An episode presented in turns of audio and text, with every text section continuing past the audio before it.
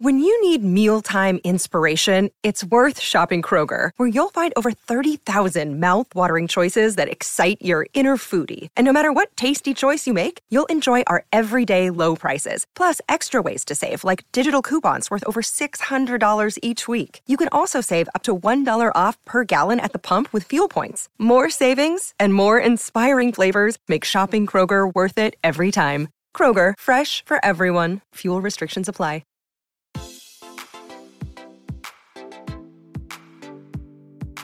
Este es un podcast donde hablamos de todas esas cosas que tu mamá te decía que eran tiempo desperdiciado. Videojuegos, películas, series y más. Somos tres amigos de toda la vida que hablamos apasionadamente de todo lo que nos gusta y más que mantenerte al día con noticias, vamos a compartir nuestras experiencias y recomendaciones. Bienvenidos al episodio número 74 de Tiempo Desperdiciado, intento número 46 de arrancar porque estamos teniendo problemas técnicos. Eh, con ustedes estamos los mismos de siempre. Hoy, Bamba, desde Monterrey para el mundo, ¿cómo estás? Bien, yo creo que, Lito, vos no bajaste el, Face App o cómo se llama eso que, que salió en las noticias que los rusos lo habían hecho. Capaz te hackearon. Me hackearon mi, mi cara de viejito. Y Dan, desde Washington, D.C., ¿cómo estás? Bien, aquí solo con una corrección, creo que es el episodio 73 o no. No, es el episodio 74. Ah, bueno, ok, sí, 73, pero intento 46, entonces otra vez muchas lo voy a tener que repetir. No, ahorita ya se fue largo y su servidor y pues con ustedes su servidor Lito desde, desde Guatemala y el episodio de hoy pues vamos a hablar de Stranger Things, Big Little, no son mentiras, ya no más este episodio no vamos a hablar ni de Stranger Things, ni de Big Little Lies, ni de Jardín de Bronce, sino que tenemos uno nuevo que hoy vamos a hablar pues de lo que nos ha parecido lo mejor y lo peor de lo que va el año. Ya pasamos la, mitad del 2019. Lito, ¿y, qué, pasa si Big Little Lies, Jardín de Bronce y Stranger Things son mis series favoritas del año? Entonces las vamos a hablar definitivamente. Eh, Daniel definitivamente va a hablar del Jardín de Bronce, vas a ver. Ahí está metido, cabal. y, si quieren recapitular, pues oigan lo más esperado en series del 2019, que hoy, hoy lo estuve escuchando. A ver, a ver cómo vas, Bamba, con tu serie. Sí, yo quise ver cómo cabal yo vi eso. Ahí me imagino que Cobra Kai les encantó, ¿verdad? La serie más esperada del año. Dude, yo porque no, quiero pagar los 10 dólares a, Google, o, perdón, a YouTube. Eso están los torrents. Ulurumbos, en Estados Unidos da miedo eso, chavo. Que quede, para, que quede para el historial que yo nunca he hecho eso en Estados Unidos. Entonces, tienes que tener cuidado con el estatus migratorio porque si no te enjaulan. En estos, estos dorados tiempos, vamos. Vas a parar enjaulado. Pero bueno, entonces siempre, como siempre, pues vamos a hablar de nuestros tres temas principales, lo que son series, películas y videojuegos. Nos vamos a ir en ese orden exactamente. Vamos a dejar los videojuegos para el final porque no ha, no ha pasado mucho este año y entonces creo que no tengo Con el videojuego, vamos a dejar el videojuego, para el final. Volvemos a la época en que solo había un juego importante, entonces. Así como el Atari. Pero bueno, empezamos por la, por la televisión, 2019, primer semestre. Bueno, hasta julio, pues. Bueno, yo creo que había, yo predije que este año iba a ser el año de HBO y por lo menos la primera mitad fue definitivamente. Bueno, en tu defensa, todos los años predecís que es el año de HBO. Cabal, es que tiene los mejores shows todos los años, entonces es difícil. O sea, cuando estás compitiendo contra Stranger Things, que andan peleando contra una base de los rusos abajo de un mall en Estados Unidos, la verdad, la competencia no. No, es, es un peso pesado peleando contra un peso pluma. No, no es una pelea muy justa. No, pero, pero Netflix tiene mucho más cantidad de contenido, pues, o sea, sí, la calidad tal vez tiene más HBO, pero, por eso atrapa más gente. Esto, pues. esto, es una discusión para otro tiempo, pero digamos, en contenido original, si Netflix eh, prácticamente está arrastrando eh, el piso con ellos, HBO a Netflix, pero obviamente no tienen la misma, los mismos años, pero en, calidad, o sea, no, no, o sea, no, son otras ligas, no, no se puede comparar. pero bueno, por lo menos en volumen y consumo, yo creo que el mundo consume hoy en día más Netflix que HBO, ¿no? No, sí, pero yo te digo de ah. contenido original, o sea, porque ahí tienen Friends y The Office, pero yo digo en contenido original de Netflix, que eso ya lo van a perder y me vino eventualmente Google o alguien los va a comprar porque no, no creo que van a poder seguir el mismo paso cuando ya pierdan todos estos shows, pero a eso me refería. Ya. No, bueno, habría que, ver las estadísticas porque yo siento que es tan grande la, base de usuarios de Netflix que es mucho más grande que la HBO, digo yo. No, fijo, es la más grande, eso sí, eh, es más grande, ¿no? De eso no hay duda, pero yo estoy diciendo que arrastra con ellos en calidad de shows. Sí, en calidad creo que sí es. Bueno, y, tienen el show más, o sea, yo, ¿será que, saber, ahí sí que habría que ver si HBO, eh, si Game of Thrones ha sido más visto que Stranger Things, yo pensaría que sí.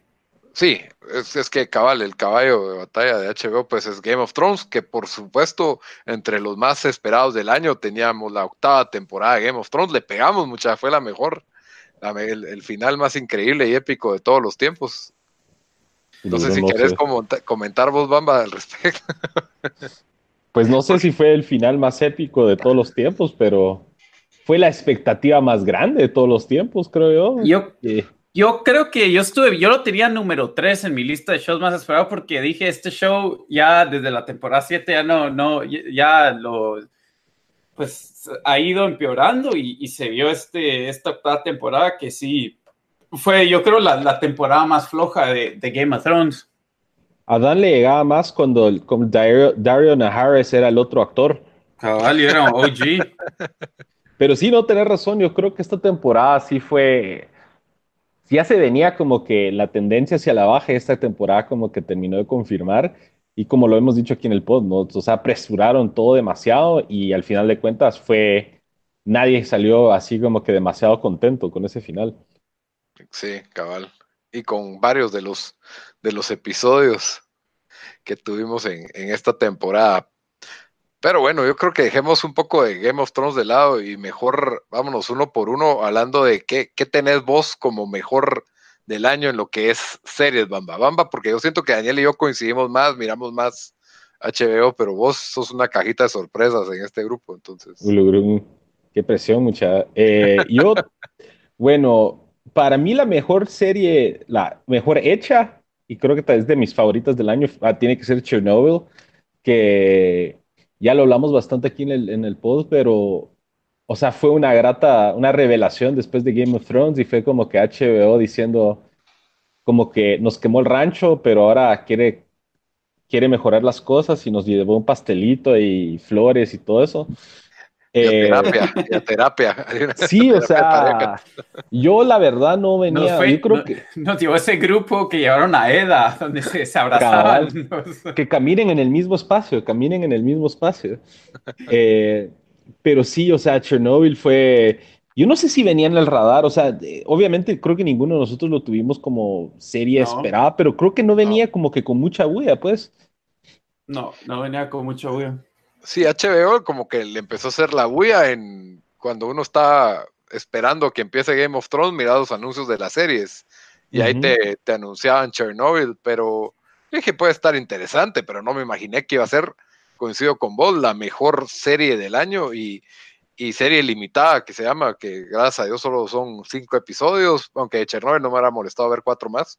No, pero... estuvo nítido, cinco. Sí. Terminaron la historia, y yo creo que ese formato se tiene que explotar más. Ya no me hagan temporadas de nada. O sea, háganme series limitadas, nada más. Son películas. Bueno, hicieron eso hace dos años con A Night Off, que estuvo excelente. The Night Off, sí, la verdad es que solo fue una historia. Yo pensé que, pero no sé si fue porque yo creí que iban a tirarse con otro caso, una temporada dos o algo por el estilo, pero no, solo fue de, fue de una. Y The Night Off, por más buena que haya estado, para mí no se compara con Chernobyl. no, no, pero te digo que sí es, o sea, sí.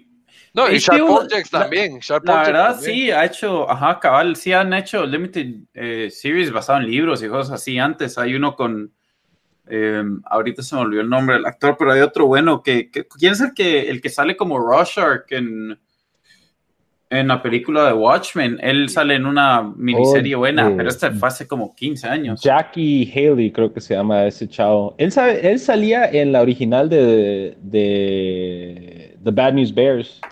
Era un chavito que era cabrón. Ah. Ve, pues. Fun fact. La trivia, para la trivia. Pero sí, definitivamente Chernobyl, la mejor serie del año, por ahí para mí, pues tiene un par de tiene una que le compite, pero no, no alcanza, pues no. ¿Cuál? para mí, When They See Us es ah, otra serie limitada de Netflix. Solo son cuatro episodios y, me parece que por la calidad que tiene y la, la trascendencia del tema actual, hasta cierto punto, pues va, ya está nominada también entre series limitadas junto a Chernobyl para los Emmys. Entonces, me parece que es como, o sea, el año pasado, que creo que si no estoy mal, los Emmy, el Emmy a mejor serie limitada la gana Gianni Versace. Por lo menos este año tenemos dos que tienen otra liga arriba de Gianni Versace y True Crime, porque ese, ese True Crime, la verdad, para mí no, no valía la pena verlo, ni siquiera, y ganó. Entonces, a ver qué, qué dicen los Emmy, los Golden Globe, que también premian la, la televisión. Y Bamba, ¿alguna otra otra serie que tengas ahí entre tus favoritas o que más te ha decepcionado? O qué, eh, tengo dos más entre mis favoritas. La, la siguiente es eh, The Umbrella Academy. Sí. Eh, que la verdad, esa sí estaba entre mis series más esperadas y leí los cómics antes de, que, de ver la serie y la verdad no defraudó. Creo que fue una, fue una muy buena adaptación tomando pues en cuenta el material, eh, la material, fuente que es el cómic, pero tomando libertades en desarrollar un poco más algunos de los personajes y los arcos. Eh, y creo que le quitaron lo, lo o sea, le quitaron lo suficiente de lo como fantasioso del cómic que tal vez no hubiera traducido, no se hubiera traducido bien en la pantalla. Entonces creo que fue, y creo que a mucha gente lo sorprendió porque yo Sí, yo sí venía con ese hype de ese show, pero no mucha gente pues sabía ni siquiera que era The Umbrella Academy. Sí, no está en el radar de mucha gente. No, nosotros nos burlamos de vos cuando dijiste Umbrella Academy, nomás esperaba el 2019, ahí está. Dan dejó de burlarse cuando dije lo escribió Gerard Way y, ahí fue como que se subió al barco también. Gerard Way de My Chemical Romance, pero no, yo sí sentí que fue una revelación y de hecho un buen recuerdo de este año, pero sí da como que es una evidencia a lo a lo exitoso que fue la serie cuando fuimos a, Comic Palooza en Houston vestidos de Umbrella Academy y tanta gente que lo, o sea, lo reconoció, nos paró a hablar de la serie y, fue algo así como que sí. medio inesperado de que fuera tan Comic Palooza creo que es esperado que te reconozcan. Pero pues. no, fíjate, o sea, no, no, no, o sea, cuando llevas, o sea, eh, puedes llevar otro, otras cosas, o sea, lo que te dio esa popularidad del show, ¿me entendés? No, sí tiene, o sea, es, es sí fue impresionante, no sé, porque había otra gente mucho mejor, vestía más Virgo, pero nadie, nadie les paraba. Con, con shows con que uno diría que son reconocidos, pero este sí sorprendió la cantidad de gente que conocía el show. Y creo que fue Netflix también supo aprovechar ese como montarse esa ola y, promocionarlo y, porque sí estaba que en la primera, primera pantalla de Netflix era Umbrella Academy, Umbrella Academy y la, van la renovaron para la segunda temporada, entonces creo que fue otra de las gratas, gratas sorpresas. Y de ahí mi tercera serie es What We Do in the Shadows, que es la adaptación de la película de... ¿Qué año fue, Salito? ¿2013? 17 creo yo, no, no es tan vieja. Hombre, pero está como 15, 2015, 14, por ahí. a ver quién le pega ahí al Google. Porque yo, yo me acuerdo, bueno, lo más viejo es 2000, 2013, pero yo creo que es como 2000. Ahorita les, les, 2014, 2014. Ah, ah. Entonces, eh, esa adaptación que le hizo FX eh, aquí en Estados Unidos tuvo muy buena aceptación. Creo que los personajes que ellos crearon siguen la tendencia de los personajes de la película, que son pues una casa de que conviven vampiros, solo que en lugar de ser en Nueva Zelanda, que es la película, esta se lleva en Staten Island, en Nueva York. El personaje que hace este, el apellido es, este Barry, eh, él el que salía en The IT, Crowd. Ah, sí. Matt Barry. El personaje que hace Matt Barry. no, ¿Cómo se llama él? Nandor. Él se llama Laszlo. Laszlo, él es Laszlo y Nandor es el otro. Él y su esposa, Ulurun, es un mate de risa, o sea, es el, personaje más chistoso de la serie, ¿ves? Y, y, sí se apegan suficiente que, o sea, te sentís familiar, si te gustó la película, te va a encantar la serie, y sí se toman algunas libertades para desarrollar estos personajes y la historia, y, y sí es parte del, del mismo universo, o sea, durante el transcurso de la primera temporada se hace saber de que están en el mismo universo que los de la película. Eh, entonces fue. No, o sea, sin meterme a mayores spoilers, pero están ah. en el mismo universo, ya verán por qué. Por qué dan esa. Eh, por qué uno puede llegar a esa conclusión, pero sí, es otro show que, si no estoy mal, también renovó para, para otra temporada de 10 episodios para el 2020 y creo que fue muy bien aceptada en general eh, con respecto a, la crítica también. Entonces, para mí esos han sido los, los tres shows que más resonaron conmigo este año. Digo, Within the Shadows yo ya voy viendo dos episodios. El primero me pareció ok y el segundo ya me gustó un poco más. El, el, no me ha atrapado así con la calidad que me atrapó la película, porque creo que es más fácil una película ya, pero pero va bien, la verdad es de que sí, le tengo que, tengo que seguir viéndolo, porque sí, está, sí está chistoso. Y empieza, o sea, creo que es un poquito, le, le, toma unos dos o tres episodios para que agarre como que forma. Entonces, tenle la paciencia, sí te va a gustar. Y Umbrella Academy, creo que debió haber sido miniserie, por ejemplo, para mí. No, yo ya tengo suficiente esa historia, no, o sea, me gustó, pero no, no estoy así prendido. Sí, de plano, o sea, los cómics como Walking Dead, por ejemplo, que lo que sorpresivamente terminó el cómic este año sin avisarle a nadie de que era el finale. Sí, cabal, lo acaban hace una semana o dos, creo que fue. Sí, hace una semana o dos que lo, que lo terminaron, ¿verdad? Entonces, sí, pero es imposible traducir todo lo que es el, cómic, ¿verdad? Y me imagino que solo va derivando y... Fíjate, para mí da, da eh, los personajes son tan buenos en The Umbrella Academy que da para más tiempo. O sea, querés explorar, porque no importa tanto qué pasa en el mundo o la historia en sí, o sea, aunque es buena, pero más te importa estar con, con esos personajes. Entonces yo por eso, yo sí estoy emocionado, sí, fijo va a estar entre mis, mis más anticipadas el, el otro año. De una vez comprado. Y Dan, ¿vos qué, qué te traes en serie de lo mejor pues yo, obviamente, Chernobyl creo que va a ser la mejor serie del año. Al final, eh, The Umbrella Academy lo, lo, está entre dos y tres con esa. Y, y la verdad, es tengo que editar mis, todo lo que yo dije de Netflix, porque ahora que miro dos de los mejores tres shows del año, en mi opinión, han sido de Netflix. El otro, uno que acabo de descubrir, que es Dark. Ah, que ya estoy full metido en esta historia. Ya, ya comencé a ver la segunda temporada. Me eché toda la primera temporada el fin de semana. Son solo 10 episodios.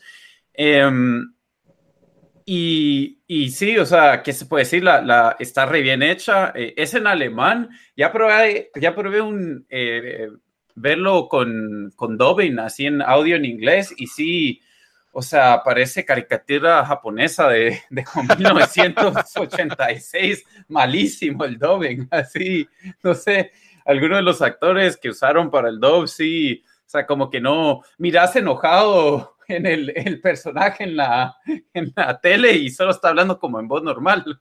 Sí, también, también es como difícil si ya empezaste en alemán, de ahí pasarte a doblado, porque te chocan las, te chocan mucho más las voces, siento yo. Sí, hubo un episodio que sí lo tuve que repetir también porque andaba como que lavando trastes, haciendo diferentes cosas, entonces quería, no quería perderme lo que estaban diciendo y sí, ahí me di cuenta, ahorita todos los demás los he visto en, con subtítulos eh, está muy bien hecha la serie. Eh, también la, esa la tuve como la serie que, la, eh, la, sorpresa más grande del año en series, ¿verdad? Em, de que, si me decís de que me hubiera gustado una, un show de, de Netflix alemán, la verdad no me lo hubiera esperado. Y entonces yo, yo tengo esas tres como, como mis, mis top. Ok, y yo pues sí, creo que todos coincidimos con Chernobyl.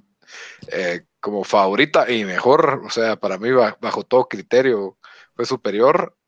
Eh, desde las actuaciones de Jared Harris, que está nominado también a un Emmy, junto a Kit, Kit Harrington, que también, ah, no son mentiras él, ¿no? Pero, sí, yo no sé cómo recibió nominación él. A Game of Thrones lo bañaron en nominaciones, pero pero espero que gane Chernobyl todo en donde, en donde participe. Eh, como ya hablamos de Chernobyl suficiente, pues mi otra serie pues es When They de Netflix, que es miniserie otra vez, cuatro episodios.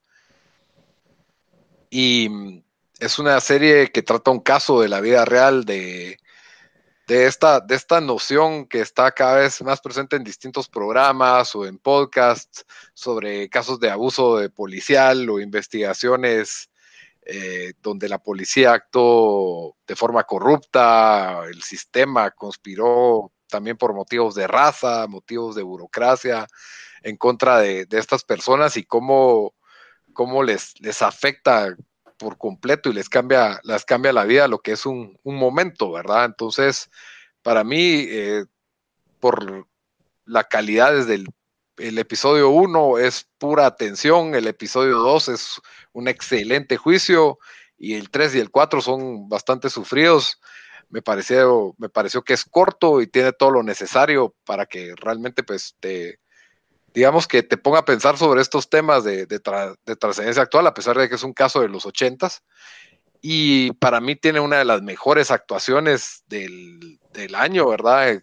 Mejor actor juvenil es este que, bueno, se me olvidó apuntar el nombre, pero el personaje se llama Corey. Eh, cuando miren la, serie se van a dar cuenta, es, es, espectacular la actuación del tipo en que es una persona que no es la persona más inteligente del mundo y al mismo tiempo todas las tragedias que le suceden. Y lo, este, es, este no es Omar de... Mm, eres el personaje, ¿no? El mismo que hace Omar de... Mm, The Wire. Ajá. No, no, no, no. Ah. Aunque no estoy tan familiarizado con The Wire, pero no creo que el The Wire es, el papá de, uno de los, de los niños del caso. Ah, ok, sí, ¿verdad? Él ya está muy viejo para, para, que, para que sea uno de los jóvenes, no había pensado eso. Cabal. Y de ahí, pues, mi otra serie también de Netflix, tengo dos de Netflix, aunque por ahí, pues, hay menciones especiales, pero la otra de Netflix es Afterlife, es esta serie de Ricky, Ricky Gervais, es una comedia, tiene, yo creo que es limitada, no creo que va a haber temporada 2. Son seis episodios y es de seis o cinco episodios. Si muchos son siete.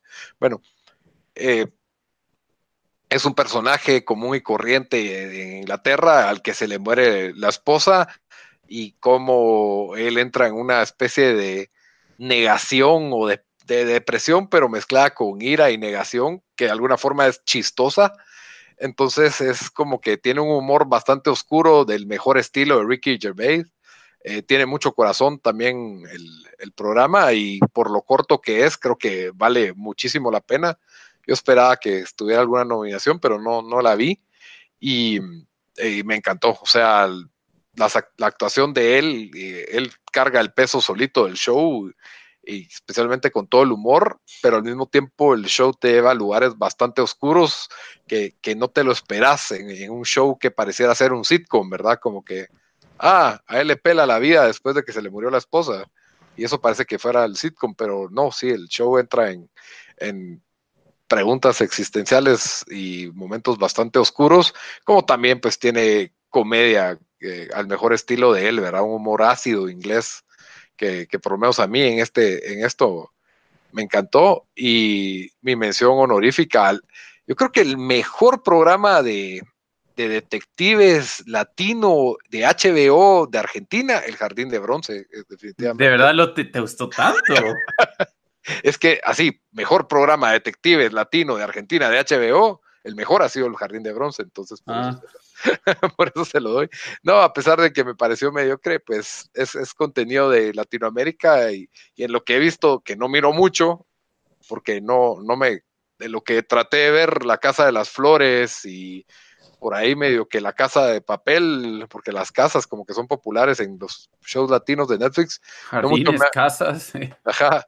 El, el único latino que me gustó es Paquita Salas, que básicamente son seis episodios tipo sketch, es, español de España y me pareció una, una sorpresivamente chistoso. Es, Paquita pues es una, es un hombre gordo disfrazado de mujer que hace este personaje de Paquita, que eso de alguna manera pues es, da, da lugar a, un buen, bueno, parecía ser algo tonto, pero sí, sí es chistoso, es legítimamente chistoso, entonces es otro de las mejores comedias para mí latinas que de lo que va, pero no he visto no he visto mucho de eso en, categoría, ¿verdad? Y, entre las decepciones que entró en la lista todavía, las más esperadas del año, fue Stranger Things temporada 3, que para mí, pues, a un montón de gente le encantó. A mí me parece que está un peldaño muy abajo, muy, muy abajo de lo que fuera temporada 1. Y ahí lo voy a dejar porque ya le pegué suficiente a ese, a ese programa. Para mí, Stranger Things no, no me decepcionó tanto como dije cuando hicimos el review porque no tenía tantas expectativas. Mm, o sea, em, tal vez para mí en, series, eh, no sé, quisiera decir That's True Detective, pero True Detective estuvo bastante buena hasta cierto punto. O sea, cómo la cerraron, de verdad, no dejó mal sabor de boca, en mi opinión. Pero sí, o sea, estoy, estaba hoy que estaba haciendo esta lista, me puse a pensar y, el show, eh, las actuaciones, todo eso, la historia al principio, el misterio, o sea, era bastante bueno, ¿me entendés? O sea, fue como que tal vez el, es como que llegar a, tenés una excelente temporada en, yo qué sé, en básquet, en fútbol americano y, y, después ya a semifinales y perdés, o algo así. O sea, estuviste casi ahí, no fue el, al final, no fue el final esperado, pero igual el The Journey fue lo que sí me dio cuenta un poco. Entonces no sé si lo pondría como decepción, pero al final sí era los, de los shows que yo más anticipara mi número uno. Em, entonces creo que ese lo puse ahí porque también GOT ya, ya yo me lo venía a venir que no iba a ser tan bueno este año. Em, y bueno, el Jardín de Bronce yo vi la primera temporada esta, este año y sí me gustó bastante. Y mientras más pienso en la segunda temporada y más he oído a vos hablar de, o sea, sí, para mí sí está bastante mala, bastante floja. Em, pero no sé si es decepción porque no. A ver, y así pregunta sorpresa. Ajá. El mejor episodio que han visto este año. Uh, esa sí está buena. Ah.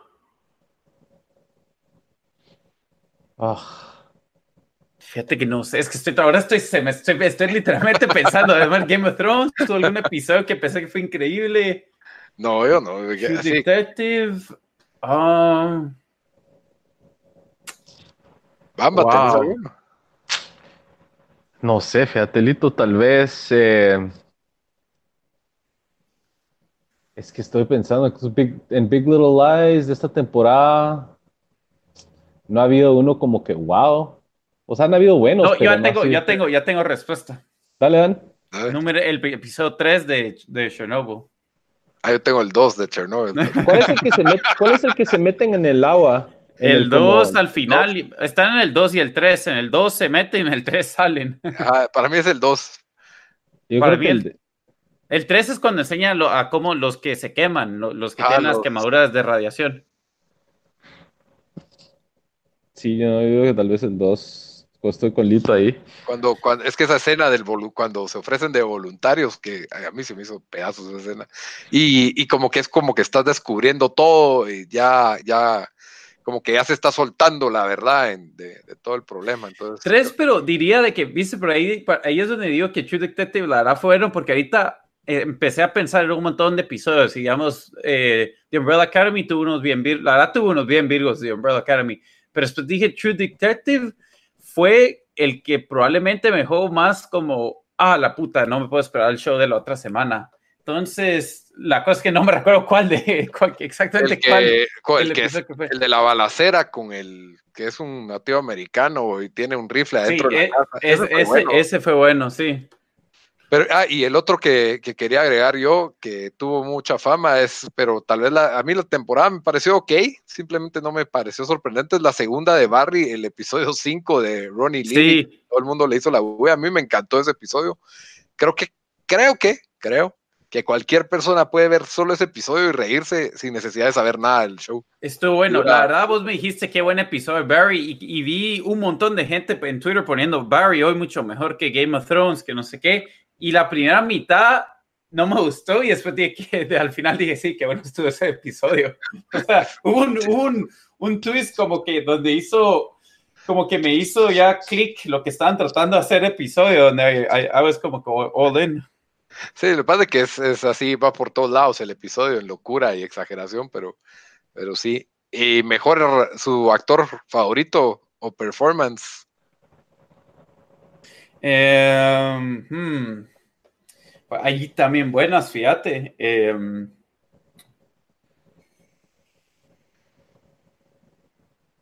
Eh, es que esto, o sea, ahorita no quiere que está. Lo primero que quiero decir es decir Jared Harris en Chernobyl, pero eso es como que la fácil. Sí, esa es la obvia. Eh, fíjate que a mí me gustó bastante eh, Steven Dorff, creo que es. el, True Detective. Como Roland. tal vez yo diría. Tuvo, las mejores de las mejores líneas, eso sí, fijo. O bueno, o, el que, el que hace de mm, en, The Umbrella Academy, el que hace de. Yo iba a decir number five, el chavito. El chavito es bueno. Fue bueno. Pero Klaus iba a decir, ¿no? Que es cae risa. Klaus, ¿eh? Este. Robert Sheehan. Sí, pero fue como más protagónico, Number Five, aunque a mí lo que más me gustó de Umbrella Academy fueron Chacha y ¿cómo se llama el otro? Hazel y Chacha. Hazel y Chacha. A mí me Yo podría ver un spin-off de esos dos, me pareció como, como más interesante. Yo diría, yo diría otro que y es este Matt Berry en What We Do in the Shadows, que es el de que salía en IT Crowd. Él se para mí es el que hace ese show. Que más te reís también. Sí. Y el peor. ah, fácil. ah, bueno, yo tengo, yo, Kit Harrington. Kit Harrington está, sí, para mí se va a penales. Ese tenía cara de constipado toda la temporada. Solo tiene una, una, una, cara, Kit Harrington, cabal. Tiene, tiene cara de que, voy a entrar al privado de, de, Derecho de la universidad. Todos los episodios. Y My Queen, My Queen. ¿Y vos pensaste el mismo, Dan? No, no, pero él sí no podía creer que fue nominado a, mejor actor de una serie. Em, yo iría todo el cast de la segunda temporada del Jardín de Bronce. no, tampoco. No, no. Em, bueno, dijimos que yo dije que Moira, me, no sé si es solo el personaje que le tienen o, solo no puede actuar, pero es, pésimo el personaje. Eh, y el, ¿cómo, o sea, no, siento que no ha estado muy strong el, la actuación, o no sé si el, personaje de, de, ¿cómo se llama? Se llama Fabiano, ¿no? Sí, Fabián.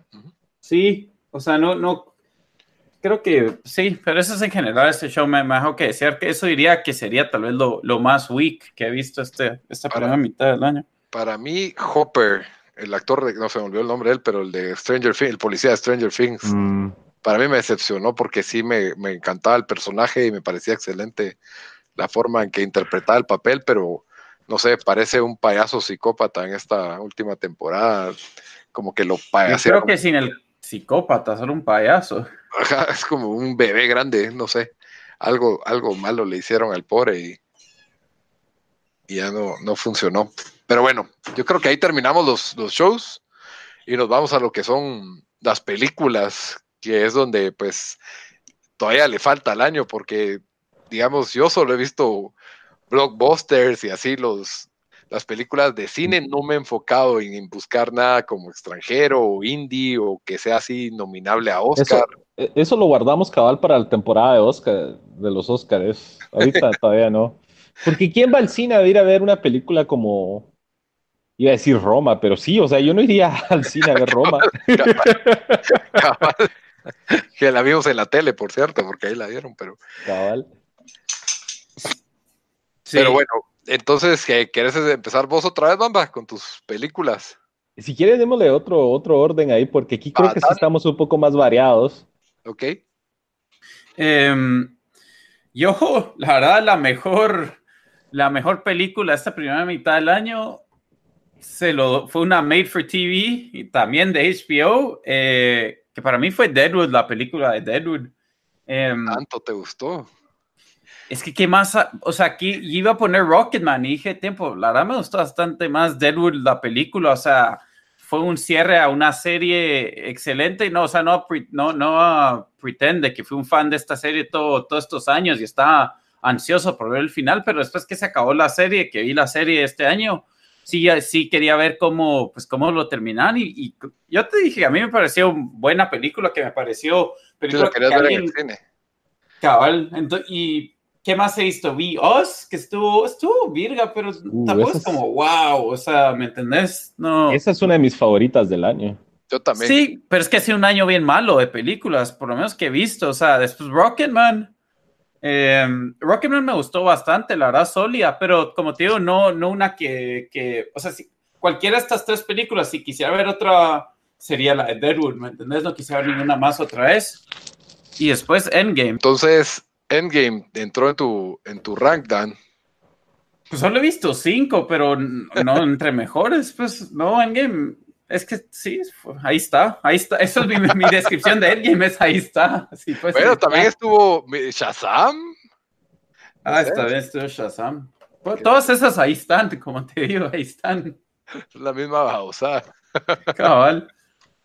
Bueno, entonces, Budlito, vos sí tenías Oz entonces, porque eso también para mí es de mi La tengo como mejor película de terror y por tanto tercer lugar. Yo la tuve tercera, Oz, o sea, no dije que es mala, pero ahí la tengo. Yo la tengo en segundo para mí. Y, esa es la más, lo más que lo pienso, más me dan ganas de volverla a ver. Cabal. Me paró gustando mucho más. O sea, salí del cine me gustó, pero ahora, así como que ya teniendo tiempo para pensarlo, creo que Jordan Peele, o sea, otra vez fue un, un éxito. De hecho, yo creo que me gusta más que Get Out. Es mejor que Get Out. Es mejor que Pero para mí lo, arruinaron cuando, y sí, eso lo dije en el review. O sea, me hubieran dejado el misterio de, de que mm, de quién era esta gente, pero ya cuando te enseñan mucho que era gente que estaba viviendo underground y ella había secuestrado a la otra niña, entonces era, o sea, hicieron un twist ahí. Tiraron un twist ahí medio pero, pelado. No, para mí no funcionó el twist, para mí fue como que, ah, ahora esto solo no hace sentido. Pero eso le dio lugar a que todo el mundo saliera y todo el mundo salió con su interpretación de qué quería decir ese final. O sea, a pesar de que, ya no quiero ver esa película. Eso no, pero ah, una película de terror para mí es About the Ride. O sea, que me, no, por eso te digo, me gustó, me llegó, me llegó. O sea, no, yo I'm full in. Por eso solo digo de que el, final me dejó como que, mmm, yo no hubiera hecho eso. Me yo creo que yo ahí sí estoy como lo opuesto con vos, porque para mí las películas de terror que te dejan un final así que make your own conclusion eh, han sido para mí de las que más me han gustado y fue una de las, mis partes favoritas de terminar la película, llegar a mi casa y ver pues los theories de, de qué quiere decir esto, o qué, o sea, un montón de gente fumándose las cosas ahí para interpretando ese final. Y, y sí, a mí sí no me molestó para nada. Y sí, es mi segunda película favorita del año y, y, de, y yo creo que la quiero, la voy a volver a ver antes de que se acabe el año. Está bien.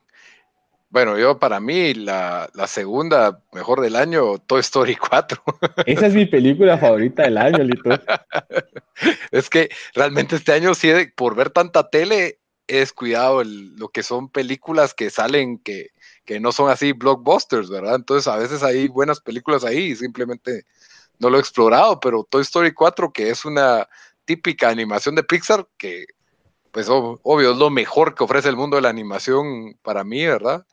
Eh, me reí toda la película, me la gocé, me dieron ganas de volverla a ver, siento que la puedes ver con, con cualquier persona y, y, en, y, y como lo digo, son, son elecciones no tanto de calidad de cine o de director o fotografía o estética, sino de que de sentimiento. O sea, Oz, yo me la gocé toda la película, la persecución de los zombies estos, de los clones estos, acuchillando gente, pues, y en Toy Story me maté la risa con los peluches, el, juguete suicida, eh, sentí que la historia pues era coherente y tenía tenía cosas en juego, entonces... Reíste y lloraste. Reí, lloré. Y, número uno, porque soy, ahí sí, el más básico, el amar a Endgame.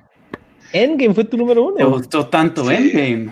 Es que entre más la pienso, entre más la pienso, esa escena del Capitán América agarrando el martillo de Thor y agarrándose a trancazos con Thanos y cuando dice Avengers Assemble, o sea, yo puedo ver esa escena en YouTube como la puedo dar en repeat así todo el tiempo. Fue tan cheesy eso. ahí sí, ahí sí estoy en, el, en eso que yo sentí que fue como que cuando, lo, cuando dijeron, eh, cuando hace esa escena y dice Avengers Assemble, yo me quedé como, oh my God. Qué... igual yo dije, dije, a la gran.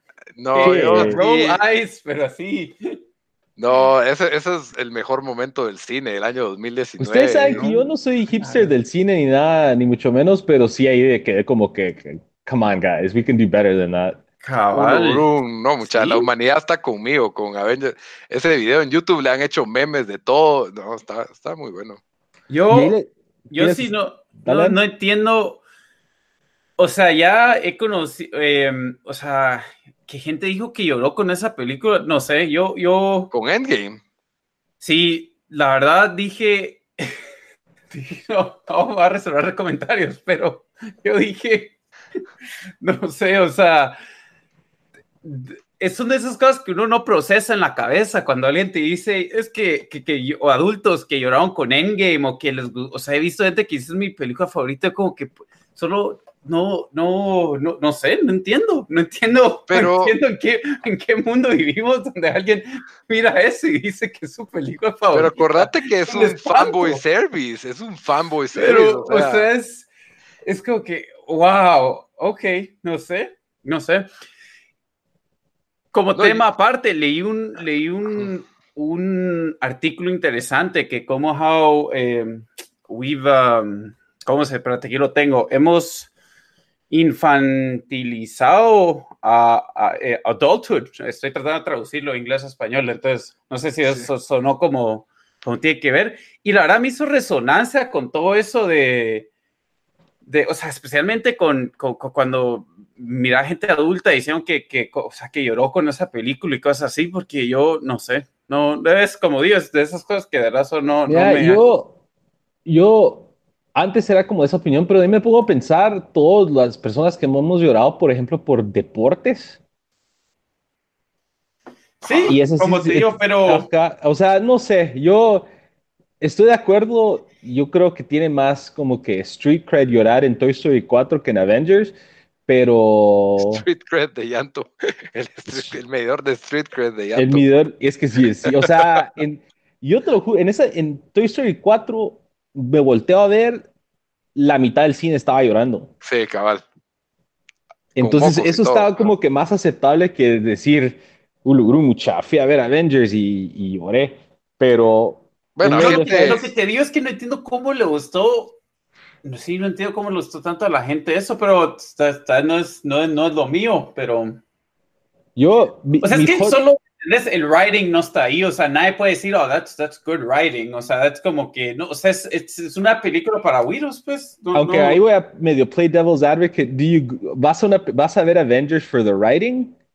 No, por eso te digo, pero, pero por eso en el grading scale va, va, va, va, a estar un poco más bajo, pues, o sea, no, no, no, no, no está compitiendo con pesos pesados, ¿me entendés? O sea pero tenés al Capitán América usando el martillo de Thor, entonces, no sé. Exactamente. Son, 22 películas que terminan en, una sola, en una sola.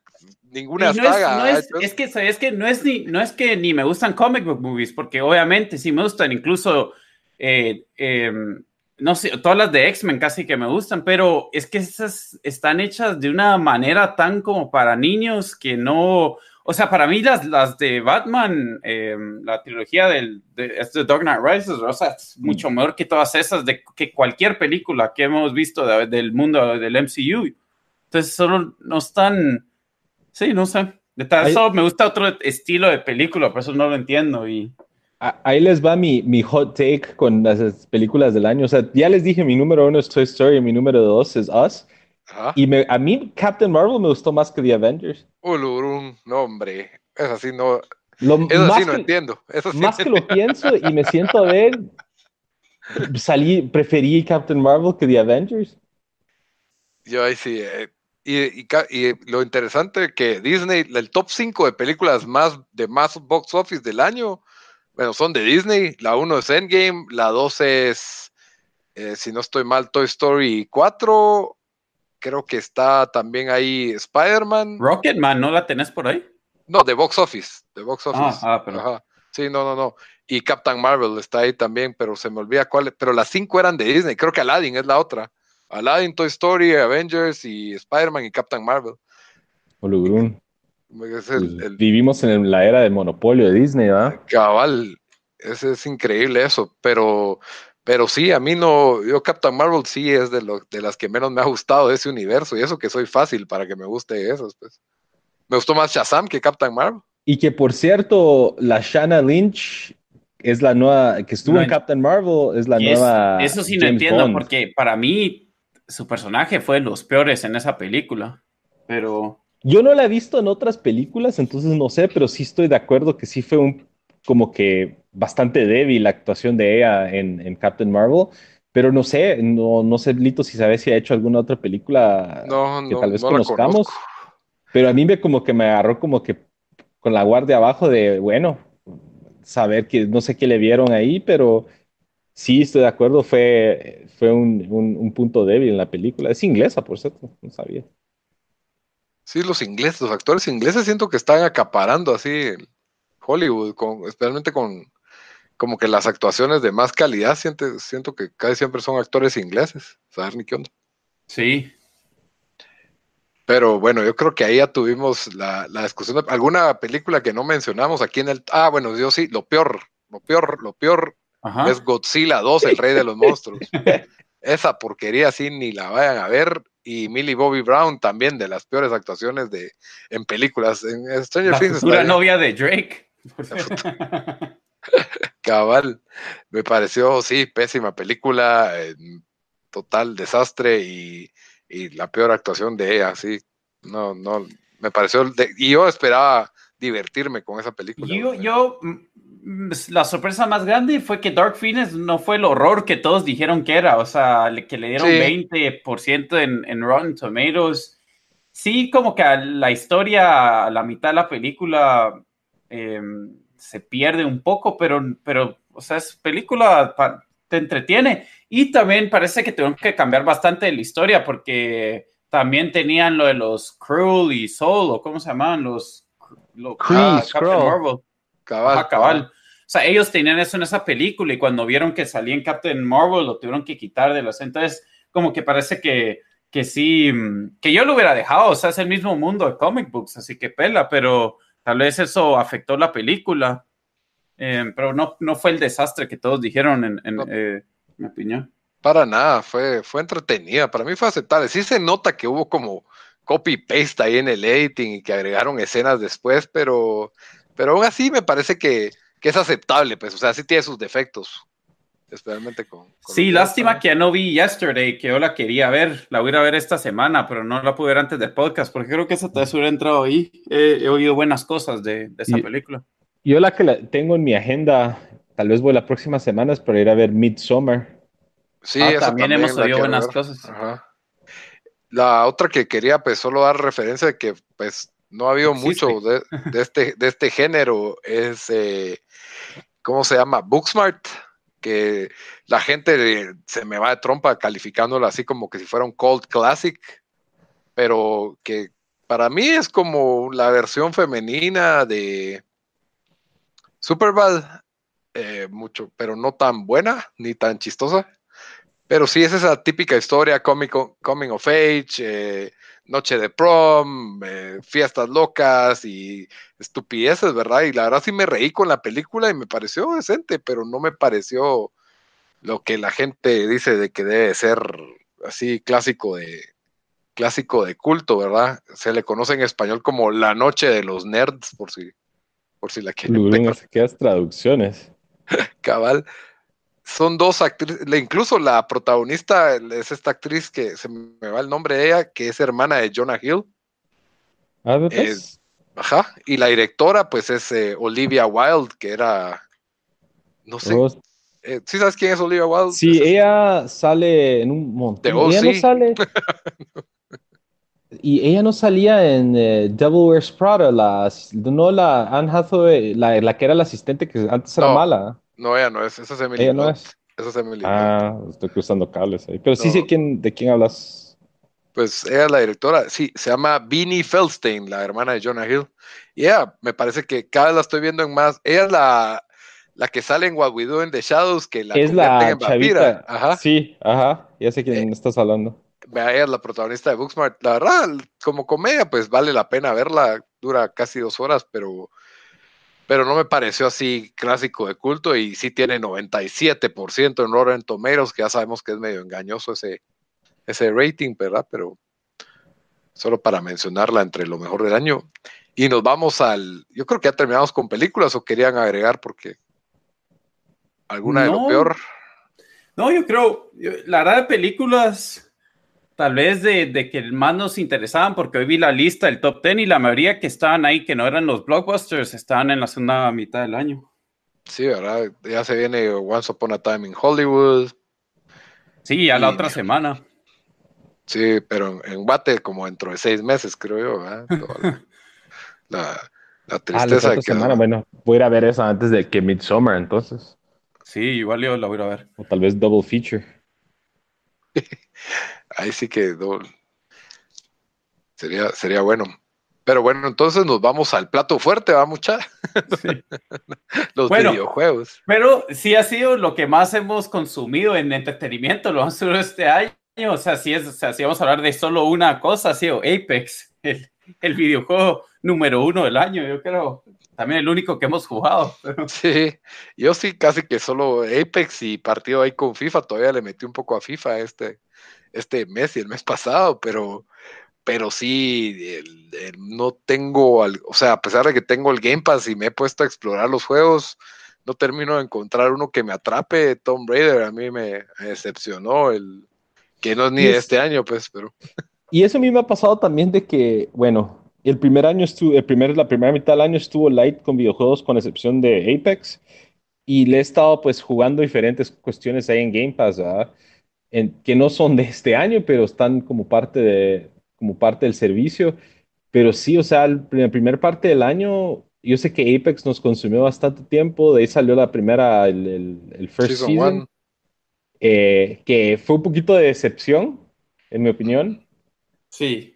Eh, y ahora están en Season 2 ustedes. Yo no he tenido la oportunidad de jugarlo mucho, pero, pero sí cuentan que, que, está como que regresando a su nivel. Season 2 me tiene a mí como me tenía cuando sale Fifi, sabes que tiene esos challenges y haces todo challenge por, porque ten las 500 monedas extras que te van, que te van a ayudar a comprar ese central del Betis, que es 78 con, con speed 80, cuando estás comenzando a armar tu equipo. O sea, si yo parezco aquí y, pero, y no, obviamente en FIFA, por lo menos, o sea, es videojuegos, entonces sabemos que todo esto es estúpido, que a uno le importe tanto, pero en FIFA por lo menos haces esto porque te va, te puede dar un sobre donde te sale un buen jugador o tal vez te armas monedas para comprar un buen jugador. Eh, aquí no te da nada más que los rewards de los Battle Pass, que si bien los mejoraron bastante, ya, ya podemos ir viendo cuáles son pero solo yo creo que soy de esas personas que me encanta que tener una lista y solo poder check off algo, ¿verdad? Entonces, ahí yo miro todos los días, ah, tenés que hacer, tenés que matar a tres personas con Bloodhound o tenés que aterrizar en, o no, eh, o, sí, bueno, sería aterrizar, no aterrizar, ¿verdad? Sería eh, tirarte ahí en, en, tal parte del mapa. Em, creo que sí lo ha hecho bueno y, y la verdad, no hemos mencionado que Apex, o sea, sí fue algo que capturó el, eh, no sé si el Mindspace, tal vez diría, de, del mundo de videojuegos por unas dos, tres semanas. Em, o, incluso tal vez un poco más. Yo me recuerdo. Y de la nada. Sí, de, la, nada. O sea, fue algo que lanzaron así. Parece que una. Eh, creo que el, viernes antes que lanzaron el juego, jueves, eh, dieron ahí va a salir un nuevo Battle Royale y lo primero que hacen todos es roll their eyes, ¿verdad? Porque es como que, ah, la gran, aquí otro Battle Royale, em, y era de Respawn, que, que, tal vez no todos se lo, aunque si ya habían hecho Titanfall, nadie se imaginaba que están trabajando en esto, porque también estaban trabajando en el nuevo mm, Star Wars. Eh, de repente sale el juego, es un mega o sea, yo no, no había tenido tantas noches de desvelo incluso con PUBG, que sí nos gustaba bastante, pero, pero como con este juego, o sea, que hasta las 4 de la mañana, 5 de la mañana, un, un, martes, ¿verdad? Puro mula. Y me recuerdo jugando con bastante personas que hacían lo mismo, o sea, que, que sí, que sí los capturó. Entonces, entonces fue, fue algo ahí inesperado y qué bueno porque los otros juegos que han salido esta primera mitad del año que la verdad sabíamos que este año iba a ser un, un año de transición y un año eh, light en, videojuegos, porque se viene el, otro año las nuevas consolas, Entonces, bastantes de los estudios, incluso como vimos en E3, casi no hubo nada nuevo que mencionaron este año. Eh, creo que las noticias más grandes de, videojuegos que de esta primera mitad han sido más que de que ahí tenemos una fecha de lanzamiento para um, Death Stranding y Cyberpunk. Em, entonces sí me anticipábamos. Yo, yo paré comprando Resident Evil 2, que le gustó bastante gente. Lo jugué una hora y después me, me dio hueá, entonces ya ni lo he regresado a jugar. Em, pero ese sí sé, que fue un juego bueno. Y me iba a comprar Days Gone, que fue el, el título grande exclusivo de PlayStation este, em, esta primera mitad del año. Eh, pero igual no tuvo buenos reviews. Y creo que sí es un juego que tal vez me va a comprar, pero no, no me jaló para jugarlo. Tan malos fueron los reviews de Days Gone. Yo creo que era como siete. sí, por ahí siete, pero también la cosa es que también ahí estaba Apex en todo su apogeo. Entonces dije, mm, no quiero gastar 60 en un, dólares. Cabal, no voy a gastar 60 en un juego que no voy a jugar, ¿no? Sí, yo, los de la primera mitad del año, bueno, uno de mis más esperados era el de Bloodstained Ritual of the Night, que me he rehusado comprarlo porque la versión de Switch aparentemente es muy inferior a la versión de PlayStation y Xbox. Yo lo quiero jugar en Switch.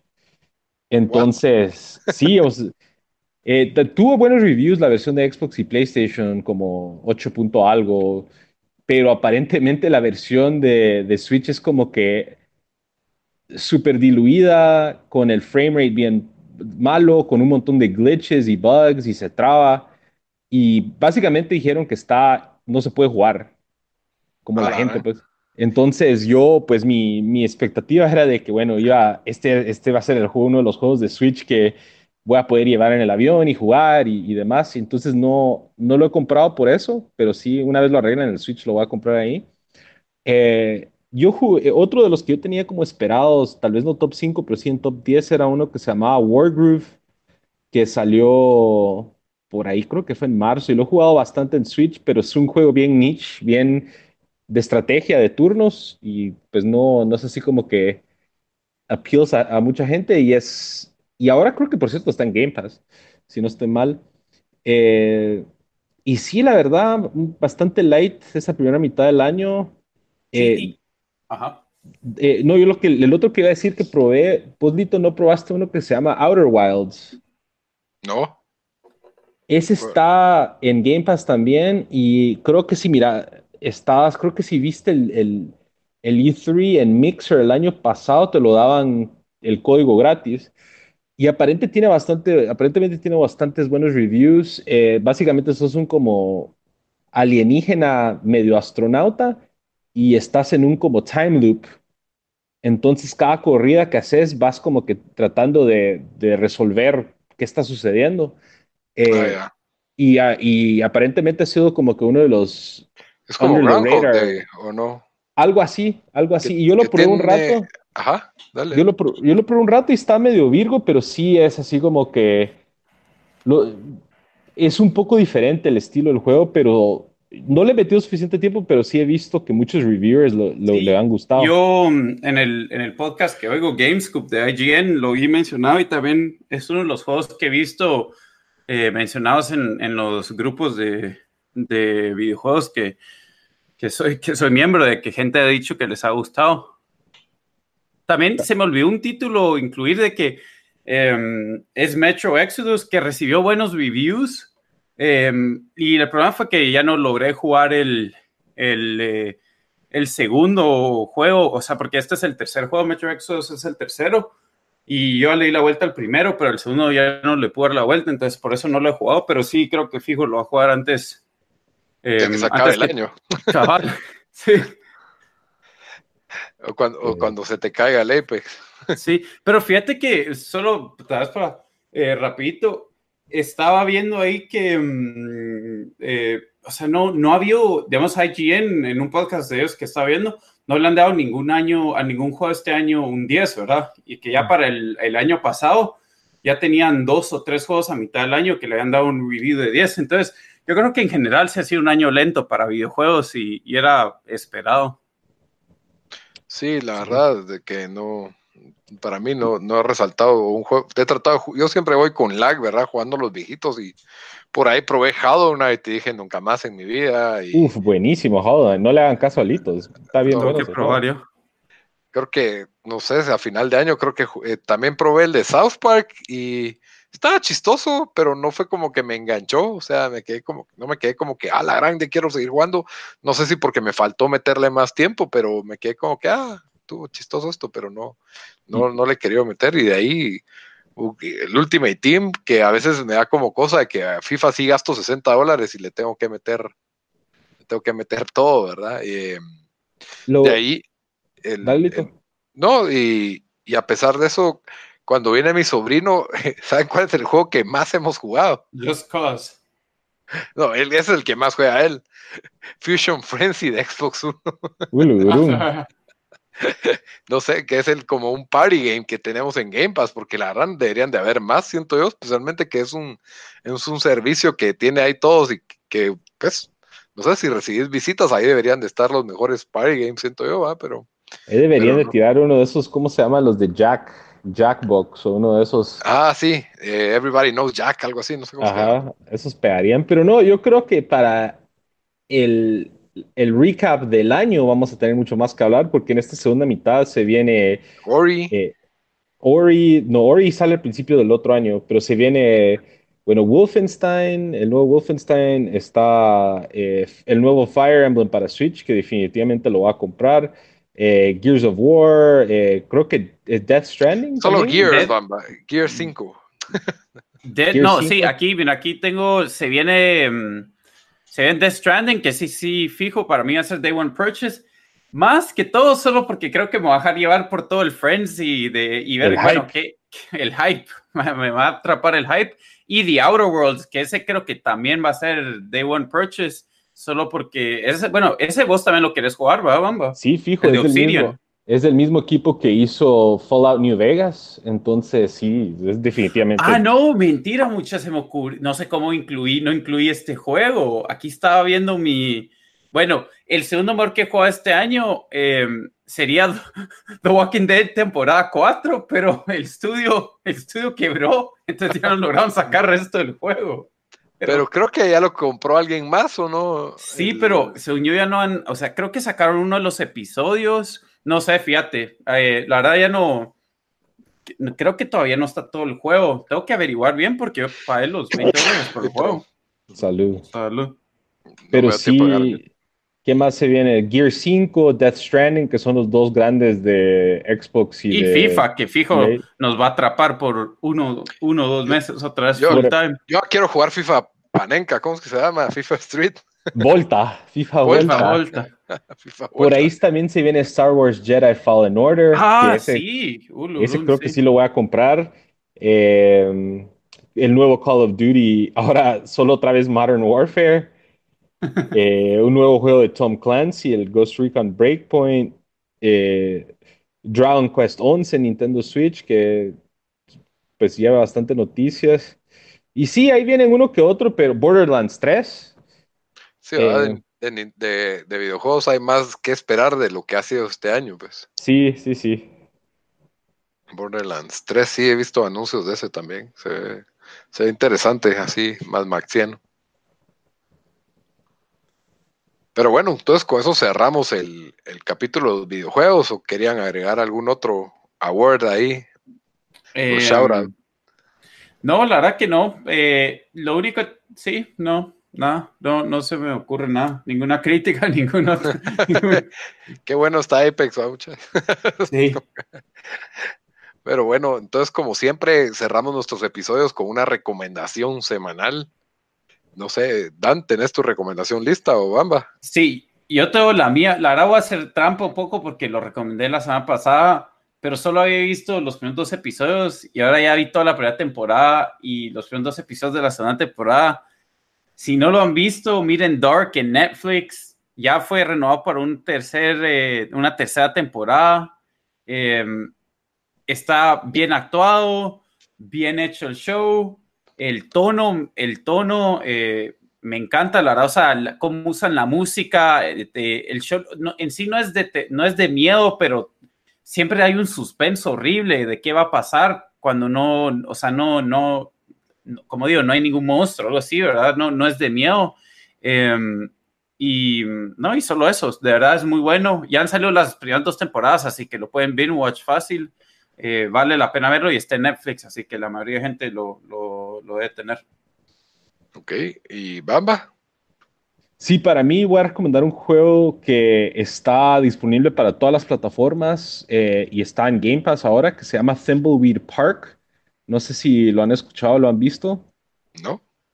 Eh, es un eh, juego tipo point and click adventure, como los juegos como Secret of Monkey Island y, y, ese tipo de juegos como de los noventas, pero es como que un remix entre The X-Files y Twin Peaks, el estilo, pero es en como en sátira. Entonces no se toma como que demasiado serio, se, se burla bastante de esos tropes de, de, ese tipo de programas de televisión. Eh, y es un juego que está bien chistoso, o sea, los diálogos, que por cierto es un es diálogo hablado casi todo, eh, son, son bien graciosos, es un humor bastante seco eh, y la verdad sí, es, lo, recomiendo bastante. Está disponible en, todas, las, todas las plataformas. Y de hecho, eh, uno de los creadores mencionó que ellos querían como que hacer parodia de, este, de, shows como Twin Peaks, X-Files, True Detective.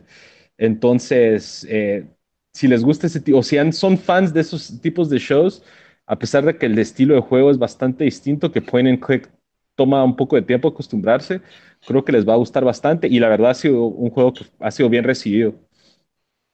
Muy bien. Y mi recomendación de la semana, pues es un stand-up comedy que vi en Netflix esta semana. Es el, último de Aziz Ansari, que se llama Right Now. Eh, me gustó mucho porque yo no soy, o sea, me gustó su serie Master of None, pero sus stand-ups me desespera un poco su voz a veces. Entonces, no me había gustado mucho. Este me gustó porque sentí que era como que mucho más real, mucho más auténtica su, monólogo, ya que habla bastante de lo que le sucedió con, pues que él tuvo que lidiar con acusaciones de, acoso y, abuso sexual, si no estoy mal, ¿verdad? O sea, no violación, pero sí, sí de acoso.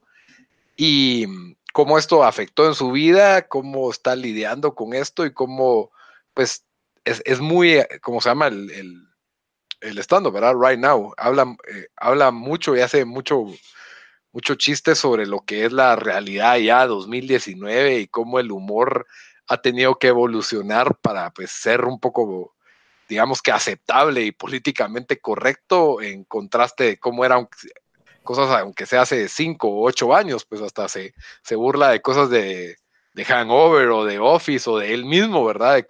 De, sus chistes de que ya no, simplemente ya no son aceptables ciertos, ciertos chistes. Y me pareció bastante interesante porque es como que algo que con lo que él tuvo que lidiar de cara, ¿verdad? E incluso puedes ver que desde su ropa, de que él normalmente siempre era trajeado y así con, con saquito y corbata y todo, aquí sale con una playera de, de metálica y unos jeans así de lo más casual, ¿verdad? Y, me pareció que también bastante espontáneo cuando interactúa con el público y sí, es un buen stand-up, vale la pena, vale la pena verlo, está en Netflix para, para todo el mundo. Entonces con eso cerramos nuestro episodio número 73 de lo mejor del año 2019. Ya saben que pueden escucharnos en Stitcher, en Spotify, en iTunes, en YouTube Solo nos buscan como tiempo desperdiciado y también pues interactúen con nosotros en redes sociales. Estamos como tiempo desperdiciado tanto en Facebook como en Instagram y en Twitter estamos como T desperdiciado. Hasta la próxima mucha. Está bueno, a la próxima.